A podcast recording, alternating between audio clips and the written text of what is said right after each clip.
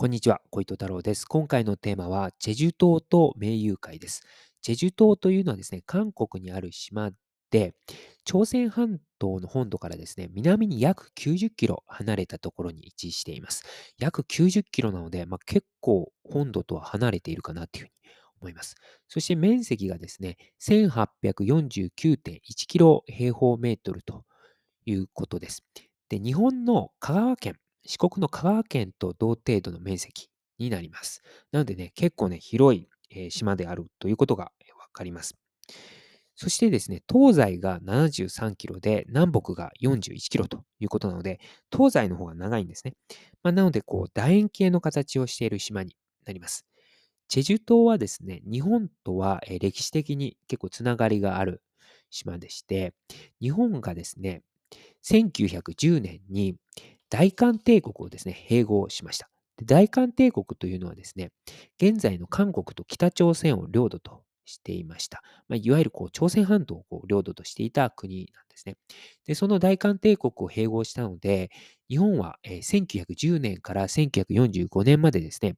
朝鮮半島やチェジュ島をまあ日本の領土としていたということになります。で、その間にですね、チェジュ島の人がですね、大阪の方にやってきたんですね。移り住むようになりました。で、大阪の中でも、異界のと呼ばれたエリアに、え多く住むようになっていったんですね。で、なぜチェジュ島の人がですね、この大阪の異界のに多く住むようになったかというのはですね、要因としてはですね、キム・チャンジョンという人が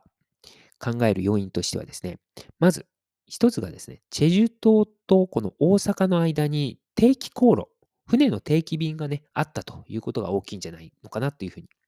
言っています。で、この定期航路なんですけれども、1922年に開通しています。なので、チェジュ島の人からするとですね、まあ、船1本で、まあ、大阪の方に行けるということなので、まあ、選択肢としてはですね、まあ、かなりこう大阪に行くというのが、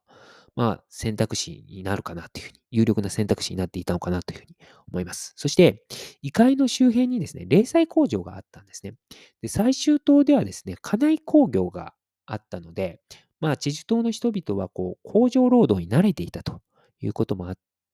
たので、まあ、異界の周辺にこう移り住んで、まあ、そこで工場労働としてこう働くということが、まあ、要因として考えられるということですね。まあ、チェジ島の人がこう大阪の異界の、異界のの方に移り住んだ要因としてこう考えられるということになります。で、日本はですね、1945年に戦争に負けます。で、それによってですね、えー、韓国と北朝鮮のエリアっていうのはですね、まあ、日本の領土ではなくなったんですね。で、韓国はですね、日本とは1965年に国交国交正常化を結びます。なので、1945年から1965年、まあ、約20年間はですね、日本と韓国の間っていうのは、交流が途絶えてしまったんですね。ただ、その間もですね、この韓国のチェジュ島からですね、日本の方に行く人っていうのは、実は結構いたんですね。で、その人たちはどうやどうやって行ったかというと、違法なやり方で行ってました。合法ではやっぱ行きにくかったんです。なので、これ密航という形になります。日本に密航という形になるので、あの、日本に行った人たちはですね、密航で行った人たちは不法滞在者ということになったんですね。で、1965年に、えー、この日本の国交、日本と韓国国交正常化至るんですけども、その後の1980年代までですね、このチェジュ島から日本に行く際にはですね、密航という手段を取る人が結構いたということなんですね。で、この戦後、えー、1945年からですね、ちょっとしばらくの間ですね、こう、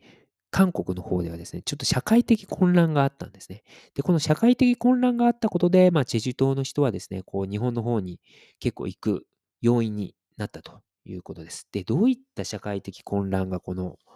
韓国、チェジュ島にあったかというとですね、まず1948年にですね、チェジュ島の方で虐殺事件が起きたんですね。で、この虐殺事件のことを43事件と言います。そしてその2年後の1950年にはですね、えー、朝鮮半島全体に、えー、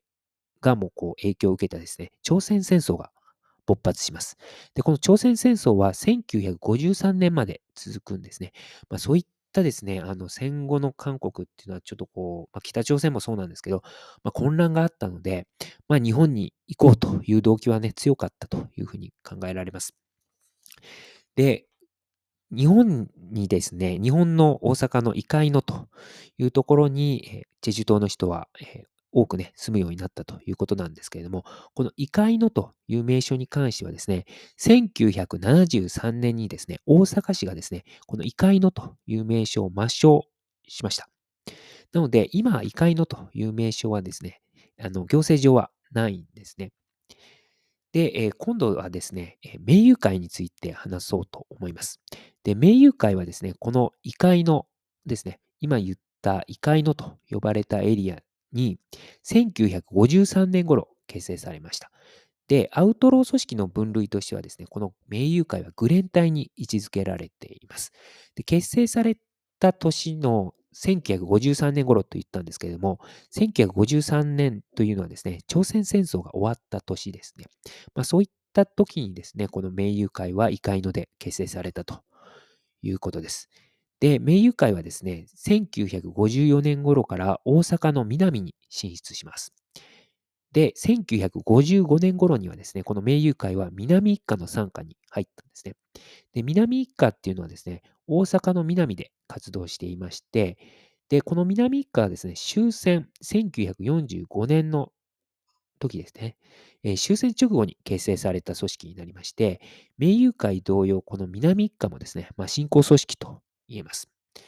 で、この南一家とこの名友会にとってライバルだったのがですね、南のグレン隊の南道会です。で、この南道会とこの南一家及び名友会っていうのはこう、戦っていたんですけれども、で、この南道会のバックにいたのがですね、山口組です。なので、まあ、この、えー、まあ、こう、南道会の裏には、えー、バックには山口組がいてというね、え背景がありました。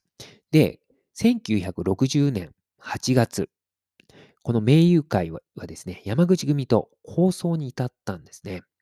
ところがですね、まあ山口組の方がね、力は強いということで、この名友会は山口組に負けてしまいます。そしてこの1960年のうちにですね、もうこの名友会っていうのはこう解散に至ったということですね。